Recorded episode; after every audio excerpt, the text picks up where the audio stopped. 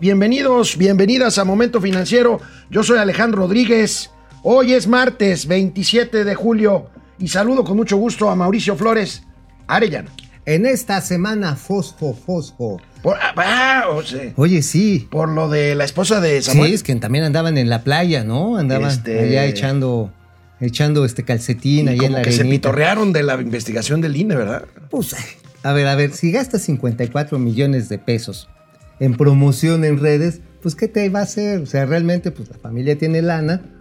Y como dirían los clásicos, Nuevo León, bien vale una multa. Ah, no era París, vale una misa, ¿verdad? París, París bien vale, una misa. ¿Quién lo dijo? A ver, a ver, a ver, a ver. No, no me acuerdo. Ah, ¿Quién lo dijo, lo dijo este Luis XIV cuando casa. Luis XIV, el cuando- rey Sol. No, Luis XIV, el de Inglaterra, cuando casa a su hija con este, con uno de los delfines, este, no recuerdo el nombre del rey francés, y dice, bueno, pues ya. París, bien vale. bien vale. Bueno, ¿Cómo avanza economía en mayo, amigo. El IGAE se dio a conocer hoy. Avanza economía en mayo, poquito, 1, 0. punto- no, 0.6%. Sí, lo cual es, es bueno, pero sigue siendo bien insuficiente. La verdad está en que esto de que ya nos recuperamos, híjoles. Y luego sin apoyos. Oye, amigo, ¿y qué, qué significa el superávit comercial en mayo? Es menor que el de el año pasado, pero Pues hay que ir viendo las cifras por Ahorita cifras. lo vamos a ir a ver. Fíjate que desafortunadamente la producción manufacturera, la de exportación, ha sufrido tanto por la falta de componentes como por los relajos en las aduanas. ¿eh? Entonces, este, no vaya a ser que nos hayamos dado un sentonzazo por ahí. Entonces vamos a analizar, a destripar las- los numeritos. vamos a ver los numeritos. El presidente de la República pide que abran la frontera norte. Pues sí, pues es que está ahí colapsado el comercio mientras está cerrada la frontera, de uno y del otro lado. Pues es que eso también está pegándole. Imagínate, ¿cuánto se calcula las pérdidas? 56 mil Ujú. millones de dólares por el cierre de nuestra frontera. Oye, con amigo, Estados Unidos. una mala noticia que abona a nuestro pesimista y criticado pronóstico de crecimiento. Hay una empresa financiera que baja ya o alerta por lo menos que el crecimiento de Estados Unidos no va a ser tan grande como pensaba. No, pues si estamos pensados en colgarnos de las talegas de los gringos, pues estamos torcidos. Oye, por cierto, el hijo menor de Andrés Manuel López Obrador y la señora Beatriz Müller dio positivo a COVID. El hijo, la señora hijo. también. No, el nada más no, nada más el hijo. Y que ya pasó. Ah, Este, Ernesto se llama, sí, ¿no? eh, Jesús Ernesto. Jesús Ernesto, ojalá se cure pronto, este, que no tenga secuelas y obviamente esto nos pone en alerta de cómo lo vamos a hacer si regresan los niños o cómo van a regresar a clases. Vamos a empezar momento financiero de hoy, martes 27 de julio de 2021. Esto es Momento Financiero. El espacio en el que todos podemos hablar. balanza comercial, Inflación, evaluación, tasas de interés, momento financiero, el análisis económico más claro, objetivo y divertido de Internet. sin tanto choro. Sí, Y como les gusta, peladito y a la boca. ¡Órale! ¡Vamos, réjete bien! Momento financiero. Bueno, pues el día de hoy por la mañana el INEGI dio a conocer el indicador global de actividad económica al mes de mayo, amigo. El IGAE. el IGAE, que es el anticipo del PIB. Y pues vamos a revisar. Primero vamos a ver el reporte del INEGI es para bueno. que todo el mundo lo, pues lo mastiquemos bien. Ah, caray. El indicador global de la actividad económica presentó un aumento de 0.6% en términos reales durante mayo de 2021 frente al mes previo con cifras desestacionalizadas. En su comparación anual, tuvo un avance real de 25.3% en el mes de referencia respecto a mayo de 2020. Así, la tendencia a ciclo de este indicador presenta el siguiente comportamiento. Los grandes grupos de actividades mostraron las siguientes variaciones. Las actividades secundarias crecieron 36.6%, las terciarias 21.6% y las primarias 10%. Mira, qué clarito lo explica el INEGI. Me encantan, me encantan esas Esos, este. ¿qui- ¿Quién está dirigiendo comunicación del INEGI? eh? No me acuerdo. Ay, ahorita este. tengo aquí su nombre. Son es, muy buenos. Es un tipazo. Son Pero muy ver, buenos. Pero a ver, aguas. Porque con las verdad se puede engañar. Y no va a fa- faltar que diga cualquier este, vocero de la 4T que diga, no, ya ven, ya nos recuperamos. 25% anual. No, espérame. Oh, es que chingón, somos bien picudos, perdón. Somos bien picudos, somos la neta del planeta, no la Pérez Prado con música de Agustín Lara y los violines de Villafontana, el señor Biden. No, aguas. estábamos en un indicador de 110 Ujú. y nos desplomamos a 85. Ujú. ¿Esto qué quiere decir? Que caímos más de 25 puntos y esta recuperación es apenas como empezando a sacar así la naricita del agua. O sea, es así mínimo. Y el crecimiento, con todo y que es positivo en el mes de mayo, tenemos que consolidar el avance hacia junio. Que sabes qué preocupa, amigo? Preocupa el cambio de ciclo porque en junio, julio, como vienen, bueno, las vacaciones ya son algo muy esotérico para hablar en estos momentos, ¿no? Ujú.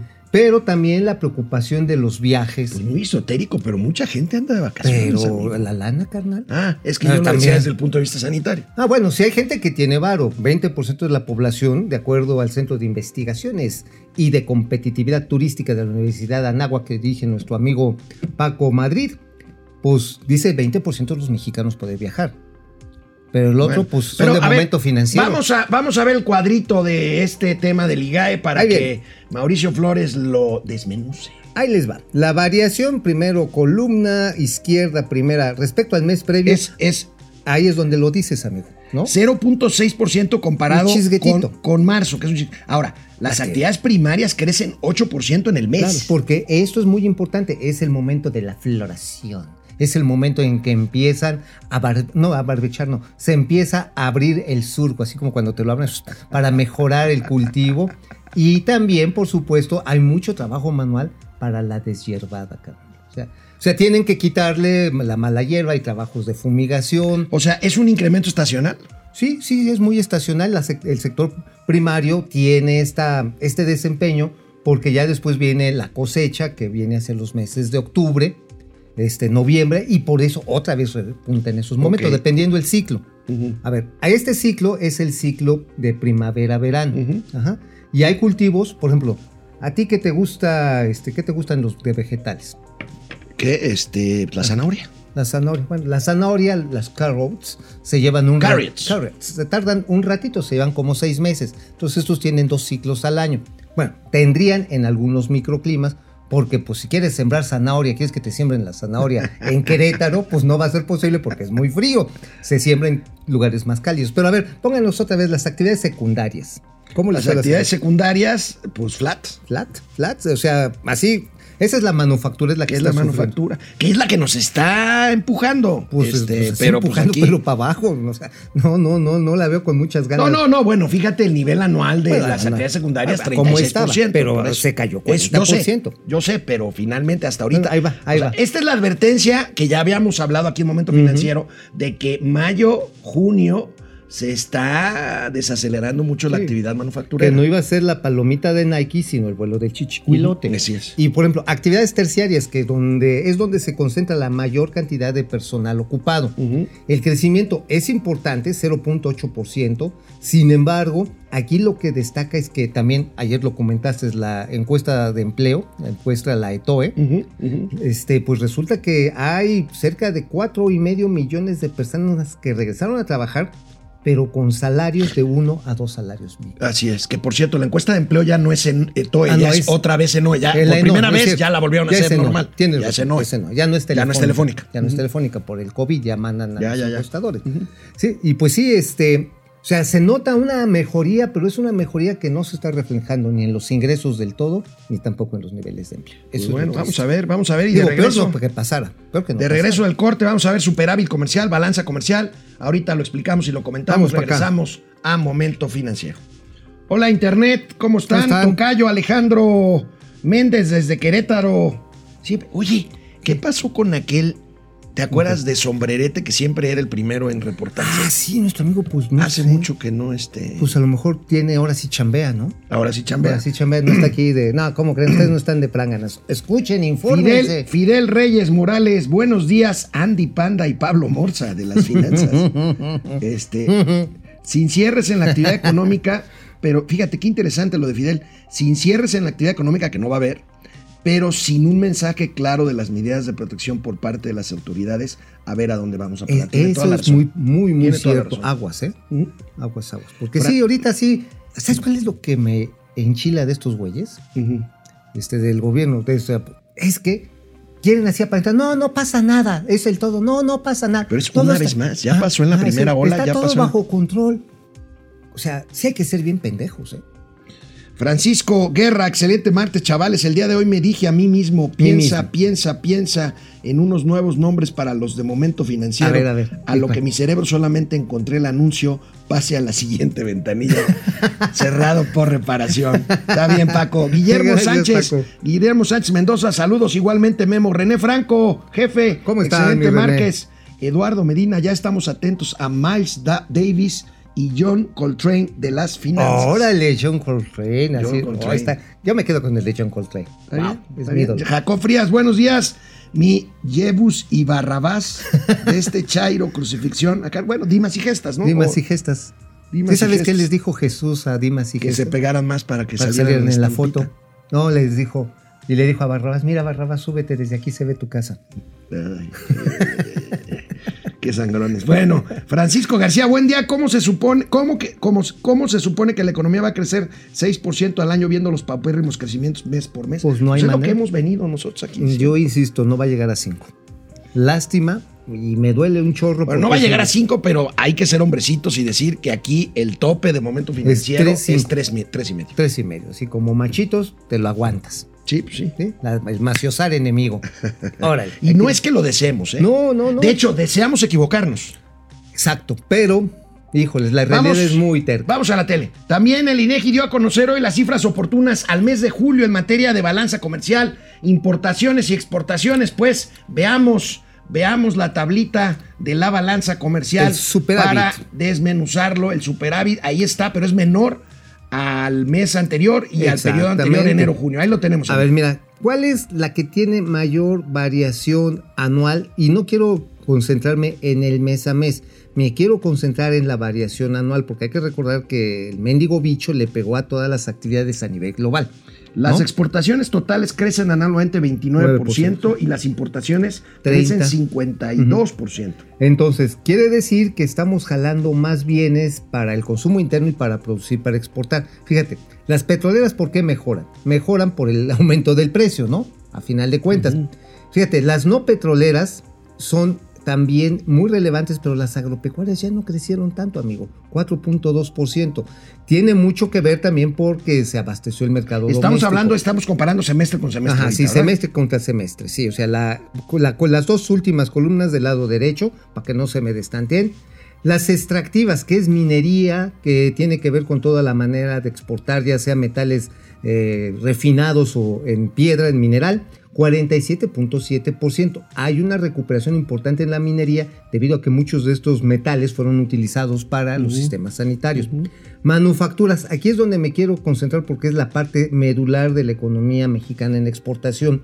Si se dan cuenta, las automotrices, bueno, 29, las automotrices jalan durísimo, durísimo. Y eso es- 48%. y ahí es donde no nos hemos puesto de acuerdo con los Estados Unidos, de acuerdo a la tía Tatis, cosa que comentaste ayer. Cosa que comenté ayer, este, no hay acuerdo, Y- no hay acuerdo, y, y ven- sin embargo, y yo ayer en la tamaño. noche platiqué con el director de operaciones del Grupo Industrial Saltillo, que tú sabes que es un proveedor Sí, muy importante, de y están, optimistas, están optimistas, dicen que, pues bueno, ellos ven negocio y pues ahí le van a entrar. Pues sí, a ver, importaciones, por favor, pónganlo otra vez, por favor.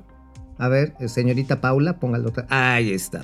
Las petroleras para arriba, amigo. Las importaciones, hoy daba a conocer el periódico Reforma, las importaciones de gas llegaron a un máximo histórico, 7 millones de pies cúbicos. O sea, es una barbaridad.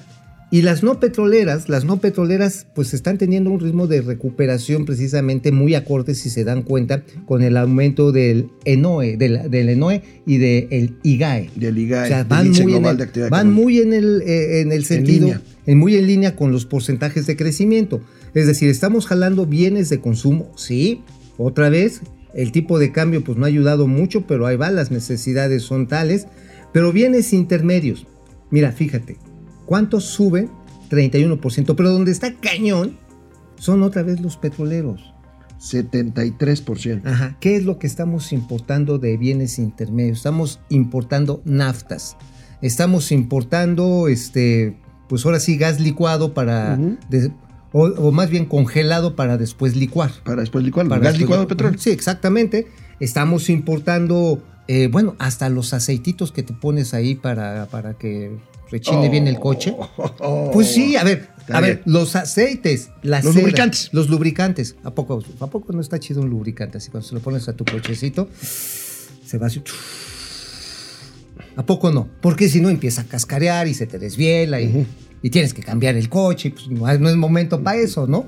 Bueno, la importación de lubricantes es brutal, amigo. ¿Y sabes por qué es brutal? Porque México, las refinerías, las que hay, porque Dos Bocas todavía está en proceso, pues dejaron de producir literalmente todos estos ol- ¿cómo se llama? productos ole- oleicos. Oleicos de aceite. Oleicos de aceite. Bueno. Entonces, pues. Oye, en cuanto a la industria de la construcción, amigos, se, se- se registró la segunda caída mensual coste consecutiva de esta eh, primordial actividad. No, Aquí bueno. tenemos la gráfica de la industria de la construcción, como ya lleva dos meses seguidos en caída, 1.9 y 1.1%, después de que en marzo parecía que ahí venía de regreso y viene para atrás los fielders otra vez, amigo, la industria de la construcción. Esto es bien triste, porque ya lo dijiste, es una industria estratégica. Junta todos los sectores, todas las ramas de la actividad productiva, todas confluyen ahí. ¿A qué le atribuyes esta, este sopetón? Primero nuevamente? a que pues las obras de infraestructura, vamos a separar entre infraestructura y este, vivienda. La infraestructura desafortunadamente está concentrada en solamente cuatro proyectos. No hay mejoras en las O sea- redes carreteras. Volvemos otra vez. Inversión. Inversión.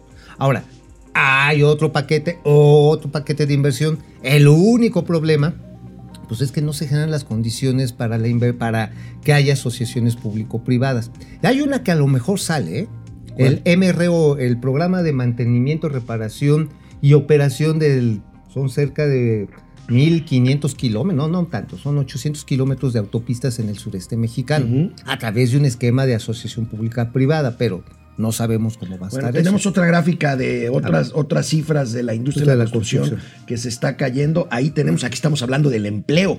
Mira nada más. Y bueno, son 444 mil en mayo, pero... La pues, vivienda hay ve- que verla por sectores. En la Ciudad de México se derrumbó y sigue caída debido a las nuevas reglamentaciones que impuso el gobierno de Claudia Sheinbaum para los polígonos de actuación. por cierto, ahorita después del corte vamos a ver el plan de reactivación que anunció A ayer ver, ojalá la, que incluya la de gobierno. construcción. La incluye, Oh, la incluye la construcción. que ya le bajen Ojalá y podamos hablar con. Lucelena González, la secretaria de Administración y Finanzas. Eso sería muy importante. Ahora, fíjate, también la construcción en otros lugares del país se ha, conce- se ha reducido la de vivienda, primero por inseguridad.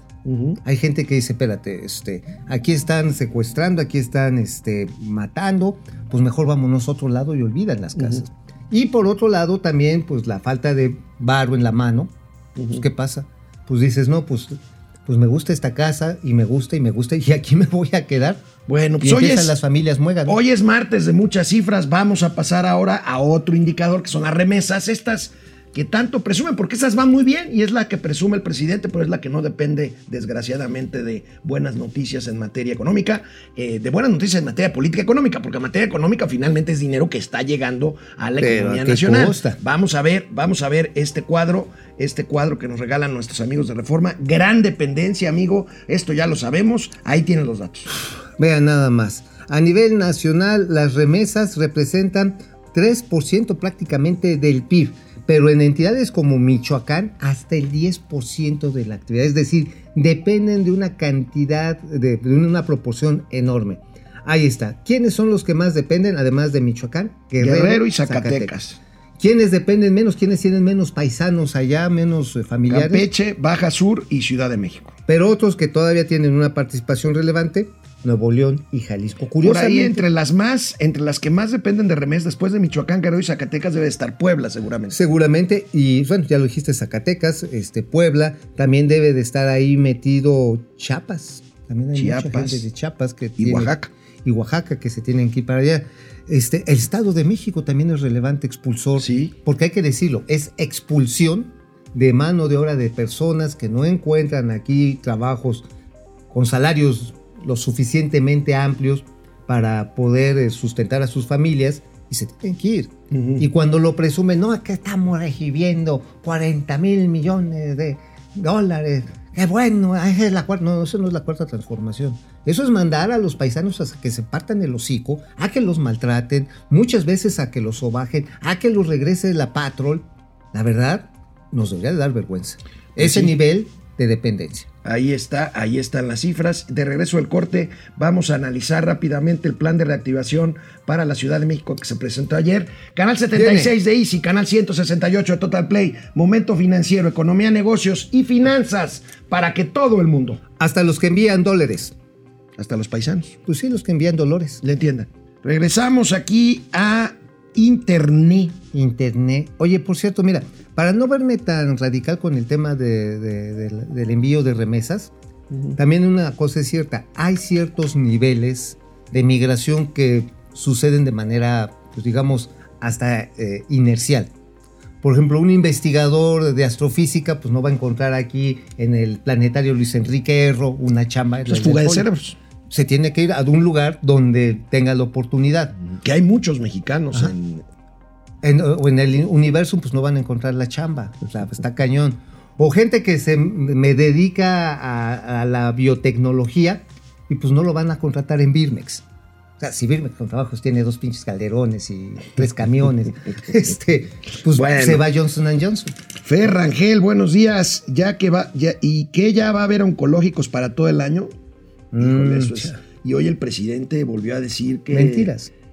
que Son estos mentiras. cuates están sujetos a cuestiones políticas, los papás de los niños con cáncer. Qué barbaridad. Mira, la verdad está en que nadie lo desea, nadie le desea el mal a nadie, pero a veces está como que dan ganas. David Saldaña, buenos días, Mijares y Emanuel de las Finanzas. ¿Sabrán, ¿Sabrán si se ha repartido el apoyo a los familiares que han fallecido por COVID? Buena pregunta, ¿eh? Sí, Hasta ¿eh? donde yo sabía, no. ¿Saben? Nada más así como que les hacían de jamón terrible. No, no, es que se murió de una gripa. Y sabes qué, tampoco a las familiares de los médicos, que, que somos el, el país de los países que más médicos han muerto en la línea de combate. Pero por seguramente generamos un bonito ahorro como de mil millones de pesos. Lo van a presumir. Miren. René Franco, en plena tercera ola, aquí no pasa nada. Tienes razón, jefe Franco. Dulce Ojeda, buenos días. Me encanta este programa con estos dos gigantes de las finanzas. Muchas gracias, Dulce. you, Eres un encanto. Servando González eh, Muñoz, desde el libanés. Qué bien se De- pasa, ay, sí, ay, uno- unos huevitos de cazuela. Eric Huerta, buenos días a mis cómico analistas Chofor y Sayas. Que en paz descanse, Alfonso Sayas. Desde Chicago, Eric Huerta, Víctor Manuel. Sapien. Perdón. Desde Pénjamo, Guanajuato, Depredador Mercenario, vaya. ¿Qué onda? Andabas muy perdido. Aquí una güey. escapada para saludarlos y también quiero mi taza de momento financiero. Te la mandamos, ya se la mandamos Ya. a Pili. Ayer la jefa de gobierno de la Ciudad de México, Claudia Sheinbaum, presentó este programa de reactivación. Es una buena noticia porque pues lo que no se ha hecho a nivel federal se trata de hacer a nivel, no quiero amarrar navajas, pero a ver, vamos a escuchar bien, a la bien, jefa de bien. gobierno de la Ciudad de México. En este momento lo que necesitamos son acciones extraordinarias frente a retos extraordinarios. A los sectores económicos, culturales, sociales, a todos, incluso políticos, les quiero proponer que hagamos y pongamos por encima de todos el interés de la ciudad, en particular de los que menos tienen. Hay que poner en marcha a la ciudad y podemos hacerlo activando sin arriesgar con la participación del gobierno, pero principalmente y necesitamos de la participación de la iniciativa privada. Quiero hablarles a las familias de la ciudad.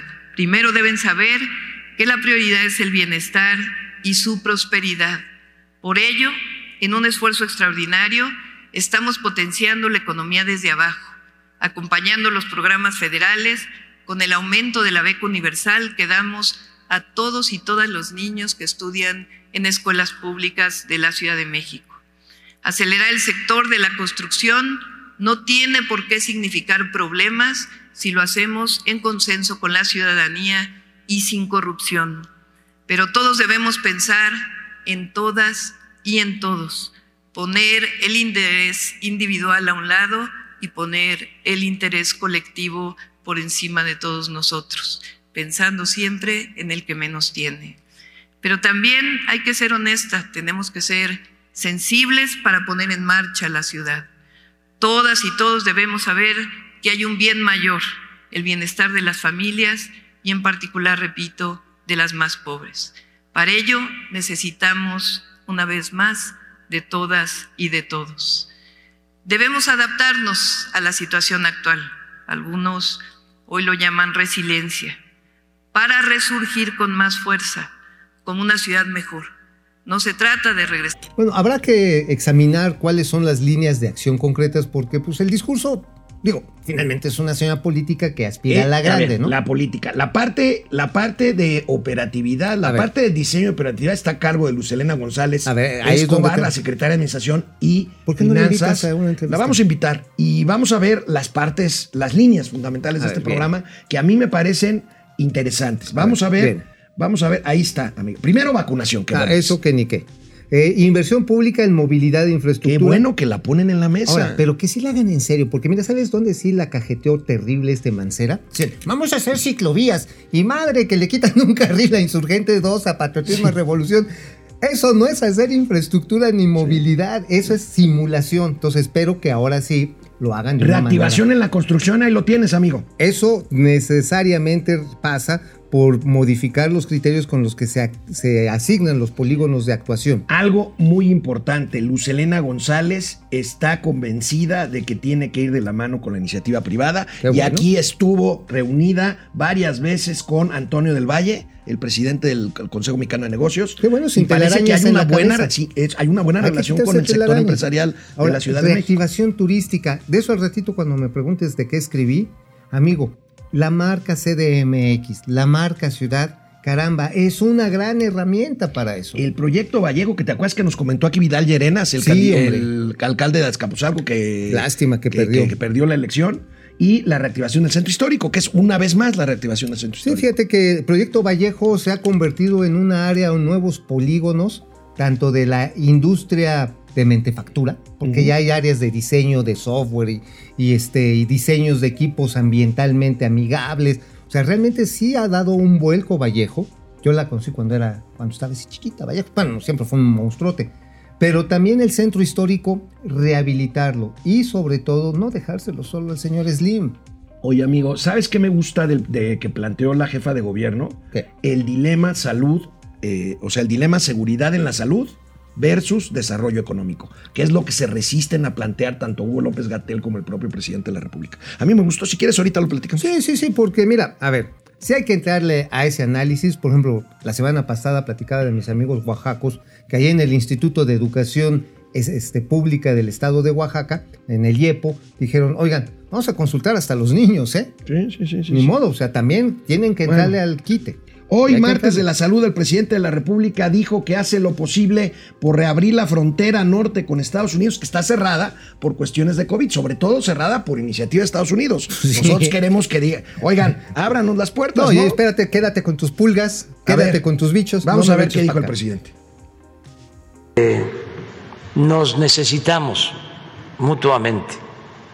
No se puede mantener mucho tiempo cerrada la frontera, porque eh, existe eh, una eh, vinculación económica, comercial, que es estratégica para México y para Estados Unidos. Son cadenas productivas. Entonces, no se puede este, mantener cerrada la frontera. Eh, lo mismo en el caso del comercio. Está demostrado que el mantener cerrada la frontera más tiempo va a continuar afectando centros comerciales en la frontera, sobre todo en eh, California y en Texas, eh, que están siendo afectados. De modo que eh, yo estoy seguro que se va a abrir por completo la frontera. Son muy buenas las relaciones, se está trabajando en ese sentido. Acerca de el tipo de vacunas, aunque nosotros estamos aplicando en la frontera eh, la vacuna Johnson y Pfizer, que no tiene eh, ninguna limitación, de todas formas, para los que se hayan eh, aplicado otras vacunas, también nosotros vamos a hacer gestiones en Estados Unidos. Oye, a ver, tiene razón el presidente. nos necesitamos mutuamente. Sí. Entonces, ¿por qué carajos le decimos, ay, ustedes están acosando a nuestros carnalitos de la dictadura cubana? Y porque queremos un organismo que no estén manipulando como sea la OEA. O sea, o sea, hello, hello, si ya entendieron Oye, que ¿sabes tenemos una relación El simbiótica. presidente de la República está reconociendo que nos pusieron las vacunas Sinovac y Sputnik y que después vamos a ver si nos dejan ¿Turulatos? Este, no, no, no, no, yo creo que son seguras. No, me refiero a que van a gestionar para que esas vacunas se acepten para los que queramos viajar a Estados Unidos después. Sí, sí, bueno, es que la Sinovac, híjoles, este, la eficacia probada es bien chiquita, es como echarse un volado, creo que andan en el 52%. Ahora, el Sputnik es otro animal. Y la bronca ahí es obviamente geopolítico. Los gringos, Sí. Los gringos no quieren pues que entren los rusos, porque imagínate, creo que aquí a nuestro ingeniero le van a dejar caer la rusa al rato, ¿no? Se la van a aplicar así, toma la barba. Bueno, oye, a ver si no regresa bailando casachón. Hablando de Estados Unidos, eh, me llama mucho la atención y yo creo que hay que poner especial énfasis en lo que se empieza a decir en Estados Unidos. Surgió ayer la primera señal de desaceleración para el próximo año. Ya vemos que la economía de Estados Unidos se está sobrecalentando y eso ha provocado inflación, pero veamos rápidamente esta nota. Hay una eh, advertencia de Goldman Sachs de que anticipa desaceleración en Estados Unidos, o sea, que la economía empie- empiece a crecer menos rápido de lo que ha hecho hasta ahorita. Bueno, por el calentamiento de la inflación ha sido Ahí está, notable. mira, claramente. Ha sido notable el crecimiento y bueno, nosotros dependemos de ahí, así que madre. Regresamos después de una pausa aquí a Momento Financiero. Bueno, pues regresamos aquí saludos, a saludos, internet. ¿cómo están tochos? Vamos a ver, este. eh, José. María de Castro Palomino. Buenos días, Fabulman y Dinamita. Este, Fabulman y Dinamita son dos personajes de animación. sí, pues ya sé, güey, pero ¿de qué Sí, pero, animación? pues, debe ser Millennial porque yo no lo he visto. güey. Dan- Dante Delgado, saludos a los tíos Mau y Ale. Gracias, José Tenorio. Buenos días al dúo medalla de oro en trampolín de 10 metros de las finanzas. Ándele. Y además sí. coordinaditos. Coordinaditos, nada más que con, con ab- abdomen, en vez de abdomen de lavadero, de lavadora. De lavadora. Y además cuando damos panzazo, aguas los de lado porque así como cuando Keiko aterriza. José Tenorio, buenos días. Ah, ya nos, ya nos dijo. León Cabrera, buenos días a todos, gracias. Gracias, gracias. Gracias, gracias, gracias. Mario, Marian, Marian Sabido, ¿Qué dice? buen día al LeBron James y Michael Jordan de las finanzas. ¡Ay, güey! Así, cha, cha, cha, cha, cha, cha, cha. Morgan Sánchez, Oye, tío quiero, quiero ir a ver Space Jam, güey. Este, ahora quién es el la estrella, LeBron James, ¿verdad? Sí, es LeBron James. Y además, pues están los Looney Tunes. O sea, eso está picudísimo. Morgan Sánchez, tío Mau, tío Ale, buenos días desde Twinsburg, Ohio. Ohio. Ok. Twinsburg, Ohio, aprovechando el viaje a la oficina y también para la vacuna, qué bueno que Oh, te vas a vacunar. sí, sí. A Eso Mauri, no lo. Oye, me estaban diciendo que allá en Estados Unidos, no recuerdo, en Houston, este, los mismos vacunadores les decían a la gente: no, no se la ponga porque los quieren controlar. Neta, o sea, hay antivacunas a lo pendejo en todo el mundo. Bueno, a Mauri Serranov, buenos días, Guillermo del Toro y Alfonso Cuarón de las finanzas. Uy, no, Ah, bueno. hombre. Ay, sí, sí, nos Guido pusieron- Rosas, saludos Alex y Mau desde Gracias. Los Mochis, desde Mochis, Sinaloa, este, Pues mochis, ¿no? eh, Carol Gutiérrez, Qué es Mochis, Sinaloa, ¿verdad? Qué Sí, bonitos sí, son sí. los mochis, ¿eh? Mochis. Sí, son re- bien buenos. Topolobampo. Una, una zona agrícola, básicamente, agropecuaria, muy linda. El granero de México, dicen Uno que de los sí, ¿no? graneros. Sí, ¿no? ¿Sabes qué? De las más altas producciones por hectárea, por ejemplo, de maíz. ¿Qué- ¿Cómo se llama el otro puerto que pero que es de Sonora? A Guaymas. Guaymas. Que Guaymas está de pelos, ¿eh? Carol Gutiérrez, marca Ma- Macramé. Buenos días desde Veracruz, Carol. Carol. Ráfaga Martínez. Ráfaga, ¿cómo estás? Saludos, mano? Dukes de Hazard, de las finanzas. José Ramón González, saludos a Mr. Robinson y su discípulo Viernes. ¿Te Ah, acuerdas de la isla sí. del tesoro? La, no, la isla. No, se llama eh, Robinson Crusoe. eh, Robinson la- Crusoe, las aventuras de Robinson Crusoe. De Daniel Defoe. De ¿Sí Daniel? Defoe. De Daniel Defoe. De Daniel Defoe. Oye, entonces, ¿qué? ¿Tú eres viernes o te quedas en jueves? Vamos a la tele. Todavía tenemos un corte más. Todavía, ¿qué dicen aquí? A ver, amigo, vamos al debate del regreso presencial a clases. Una encuesta que presenta hoy Alejandro Moreno, el encuestador del financiero, da cifras muy interesantes en cuanto a la opinión sobre el regreso a clases presenciales. Veamos, veamos cuáles son los resultados de esta encuesta.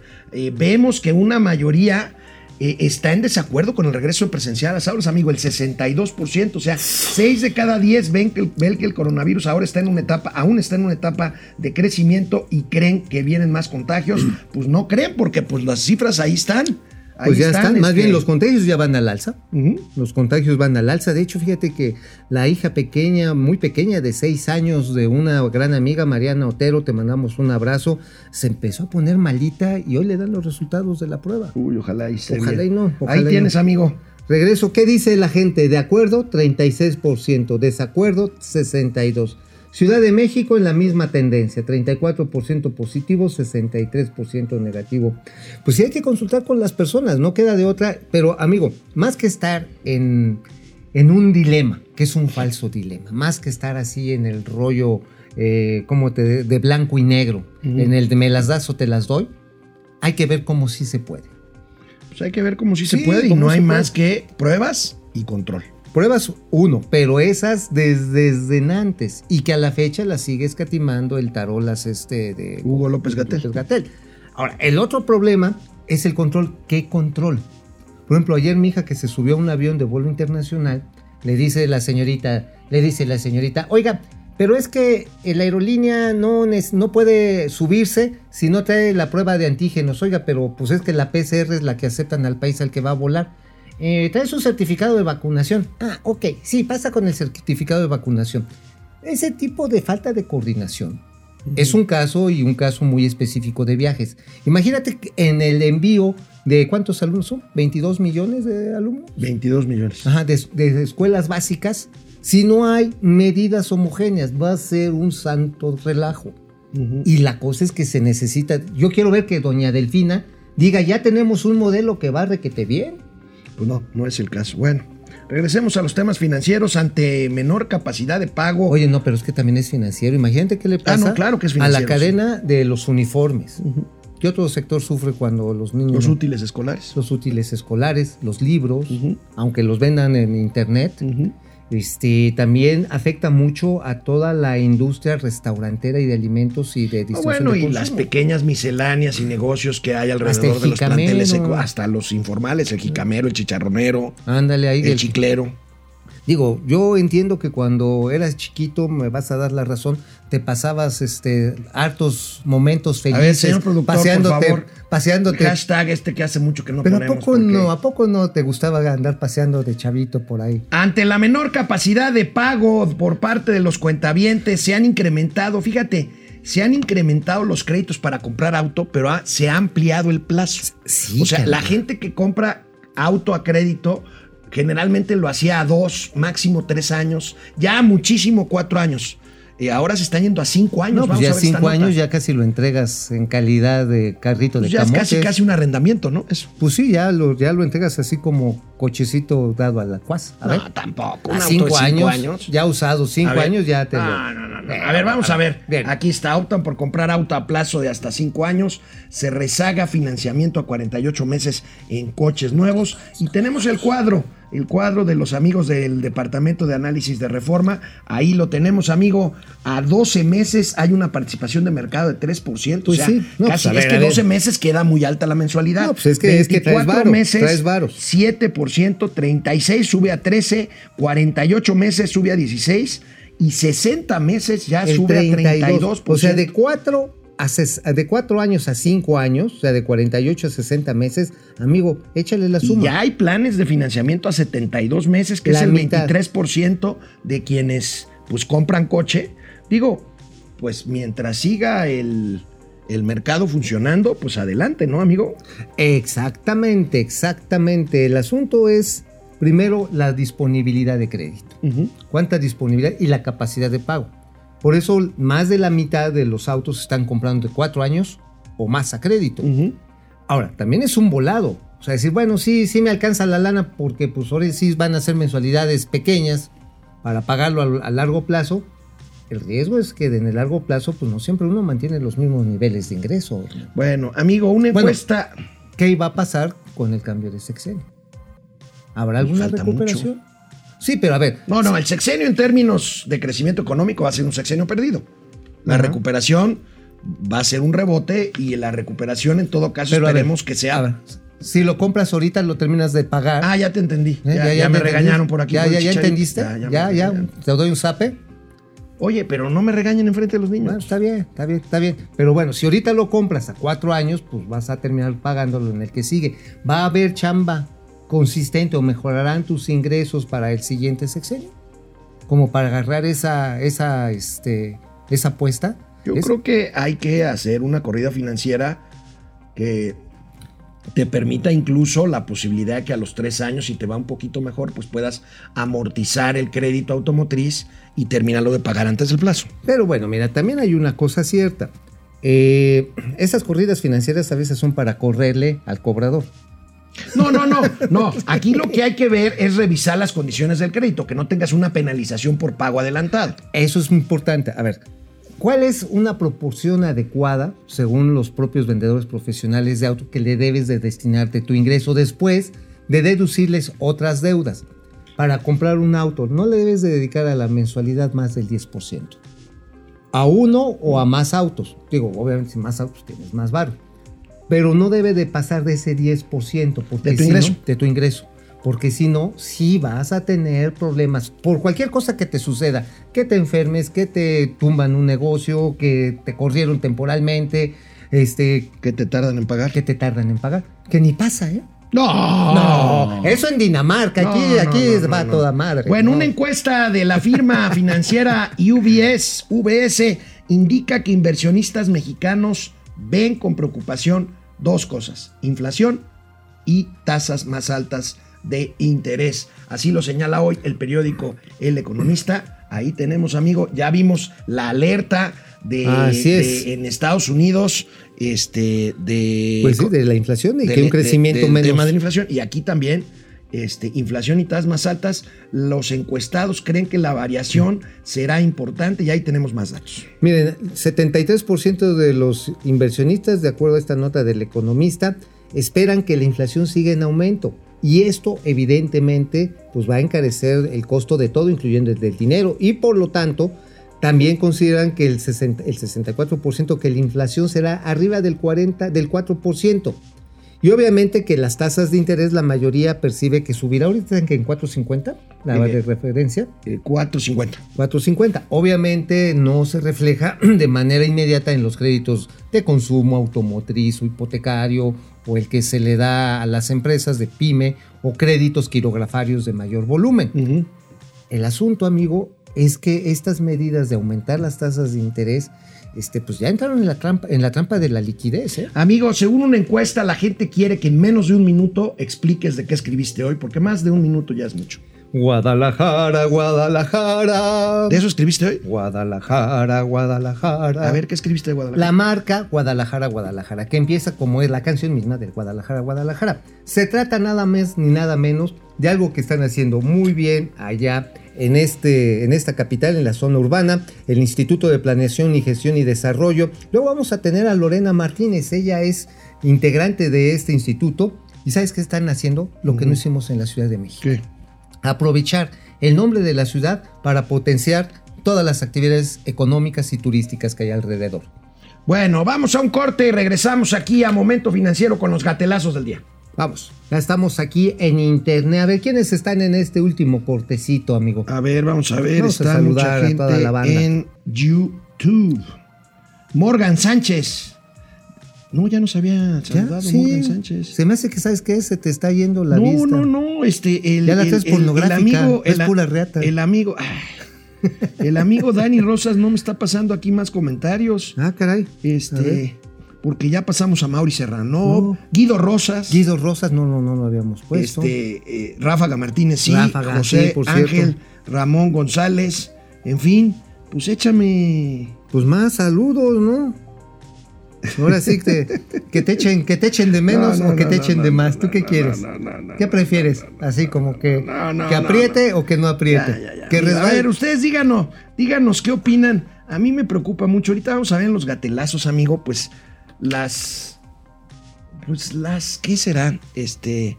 Cantinfleadas, tanto el presidente como de López Gatel en esta materia. Ay, Oye, por cierto, nos estaban reportando ayer en Twitter el problema de que, que escribe uno de los médicos, bueno, el director del hospital Adolfo López Mateo del ISTE, carencia brutal de insumos médicos y medicamentos.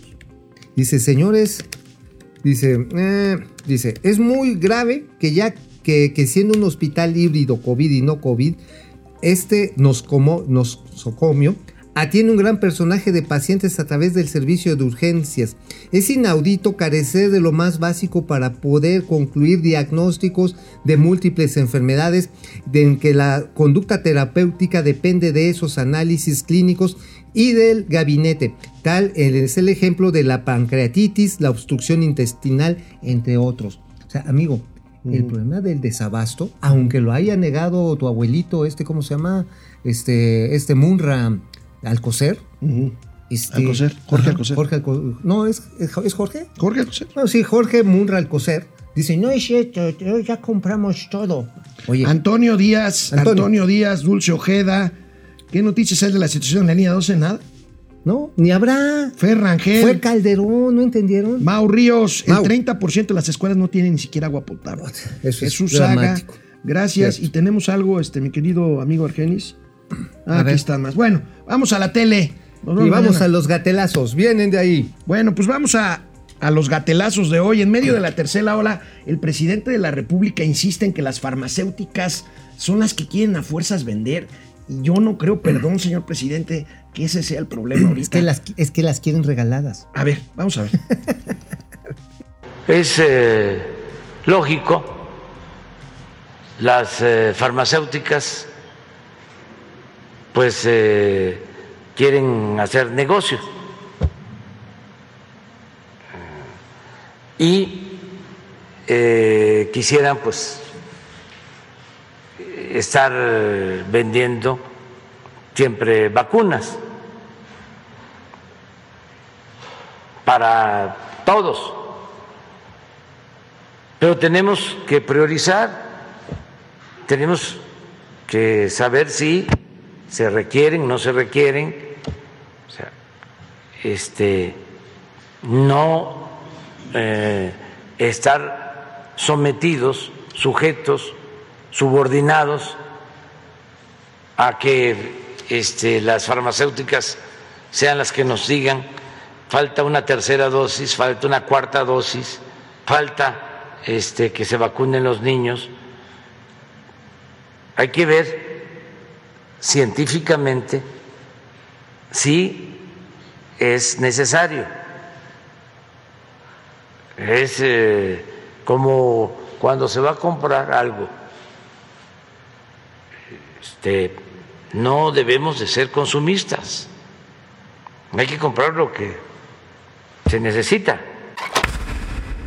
A ver, ¿te quieres curar de la colitis que traes? O sea, pero es no que, a seas ver, consumista. A ver, ubi- no, deja tú la colitis, amigo, un cáncer. A ver, la gente de colitis también se O sea, muere. ahora resulta que alguien que se está muriendo porque no tiene diálisis, porque tiene di- este, Pancreatitis, eh, como no sé, le no, estaba y leyendo. necesita una diálisis, es consumista porque quiere a fuerzas ir a la farmacia a comprar el reactivo para hacerle la Oye, diálisis. pero dice el presidente, vamos a utilizar científicos. Ya me imagino a la doctora Álvarez Huila. Ahí Esa haciendo- no es científica. No, claro que sí, de tí- típica de la 4T. O sea, va a agarrar, va a bajar unas hierbas del cerro, les va a pasar este, un, un pollo negro y va a decir, pues aquí están sus vacunas. O sea, no hay que creerle No, a la no. ciencia. Consumismo, amigo, es impresionante. Oye, pero además- No, consumismo descaro. De consumismo descaro de no Oye, reconocer un problema oye, pero real. a ver, finalmente, ya se los anunciaron, señores. Si hace falta otra vacuna, no la va a poner el gobierno de México. Punto. Ahí está dicho. No, pero además el presidente Guarden está diciendo algo que no es Man- cierto. manden- que el abasto de las vacunas depende de la voluntad de las farmacéuticas. Por Dios. Hay un convenio COVAX que se hace con Naciones Pero además, Unidas. a- hasta ahorita no hay un- una comercialización privada de vacunas anti-COVID. No, Todo hecho- se vende a los gobiernos de los, de los países. y se vende a precio de costo. bueno, otro gatelazo. ¿Le creemos ahora sí a Hugo López Gatel? nah, a ver, a ver, a ver, a ver, a ver, a ver. porque parte de la opinión que se ha mostrado resistente a abrir las escuelas aprovecha esta narrativa, este discurso, diciendo que hay que vacunar a los niños antes de que vuelvan a las escuelas. Insisto, la evidencia científica no muestra que en este momento sea imprescindible o necesario para que estén protegidos. Respecto a vacunas de refuerzo, segundas o terceras dosis, Bueno, A ver, está no hay evidencia científica. Ahora sí hay que creerle.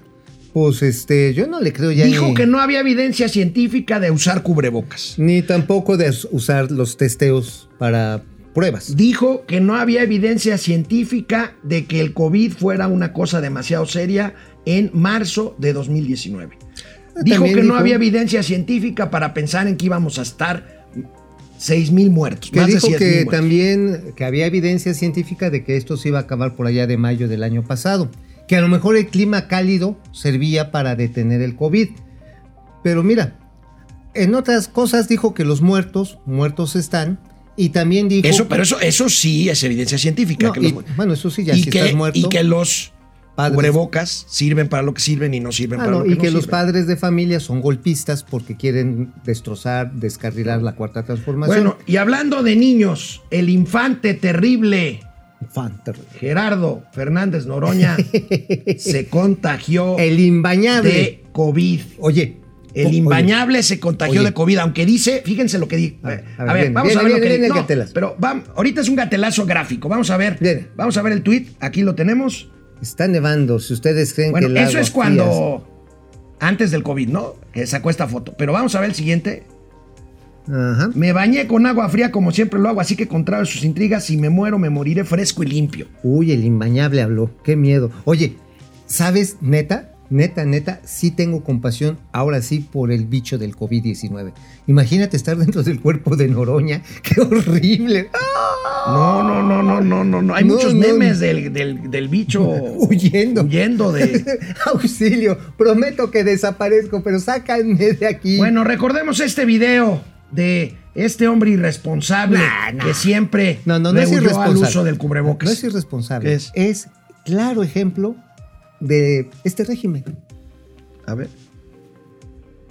Primero me molestó lo de la medida esta del cubrebocas. Que no, no, un policía mandaba, allá enfrente compren, no voy a comprar, yo no voy a usar nada. Y luego eh, llegaron a, me, bueno, nosotros se lo seguíamos, no, no, le dije yo no, no, no quiero usarlo. Respeten mi derecho a contagiarme. Respeten mi derecho a tener esa enfermedad. Yo quiero. O sea, quiero correr el riesgo, no quiero enfermarme, pero yo quiero seguir eh, produciendo y si me enfermo es mi responsabilidad, yo lo decidí. Moco te la te. ¿Cómo vas? Ahí dice Obama, Clinton y no me acuerdo quién otro. Ya dicen que ellos primeros son los primeros que se van a poner. Pues sí, quién sabe que les pongan, a lo mejor les ponen agua. ¿Cómo vas a ver yo que le están poniendo? Y aunque me pongan lo mismo que a ellos, yo, yo paso. Hay quienes están peleándose que no va a haber vacunas suficientes. Adelante, camarada, yo les firmo mi sesión de que adelante. Yo no tengo problema en que no me la pongan, aunque soy ya de grupo de riesgo. Bueno, pues está en todo su derecho de que se lo cargue el payaso, ¿no? Finalmente. Pero así hay muchos. Hace rato mencionaba eh, en internet, ¿no? De que en Houston, por ejemplo, están resultando que los mismos vacunadores le dicen, algunos, no en todos los lugares, le dicen a las personas, no se la ponga porque con esto el gobierno de Joe Biden lo quiere controlar. O sea, sí hay, desafortunadamente, es el imbañable, solamente es reflejo de un, un problema de confianza ante la ciencia. Ahora, amigo, los martes de la salud se está convirtiendo en una fuente inagotable de gatelazos que no hacen, que no hacen sino reflejar. Es una alegoría, pues, es una representación clara de lo que es este gobierno en materia de incompetencia en Pues cuanto mira, a la salud. Pues mira, solamente podemos decir que se trata de un bonito circo para Fernalia, hoguera pública. Este, pues se trata de tratar de dispensar las tonterías que se comete un día así y el otro también, y que van rodando, rodando, y que, oye, por ejemplo, ¿sabes cuándo van a empezar a llegar los medicamentos que compró la UNOPS? ¿Cuándo crees que empiezan a llegar hacia los pueblitos? Pues no que Jorge Alcocer había dicho ya, señor presidente, ¿lo logramos? Mm, mira, para que llenen el canal, y no el que tú te imaginas, sino el canal de distribución, se llevan de dos a tres meses. Más. Más, o sea, julio, agosto, se- como por octubre, igual Va- para el Día de Muertos hay. Pa- Como por octubre van a llegar las medicinas que debieron de haber estado ya disponibles en Anaquel en enero. Ahora, no se ha organizado nada, nada para la compra de medicamentos del año que viene. O sea, apenas van a empezar. Apenas van a empezar. Entonces, pues, Ahí tienen, amigos, martes de la salud. ¿qué? Mañana, es quienes quieren las mentiras. Ah. Van a sacarnos el momento financiero. Ah, bueno, pues estaría bien, ¿no? Ya vamos a mandarles el video ahí a Chucho y a, a Granjas Chuy para que de una vez. ya Nos vemos problemas. mañana, ya miércoles, Bye. aquí en Momento Financiero. Cuídense.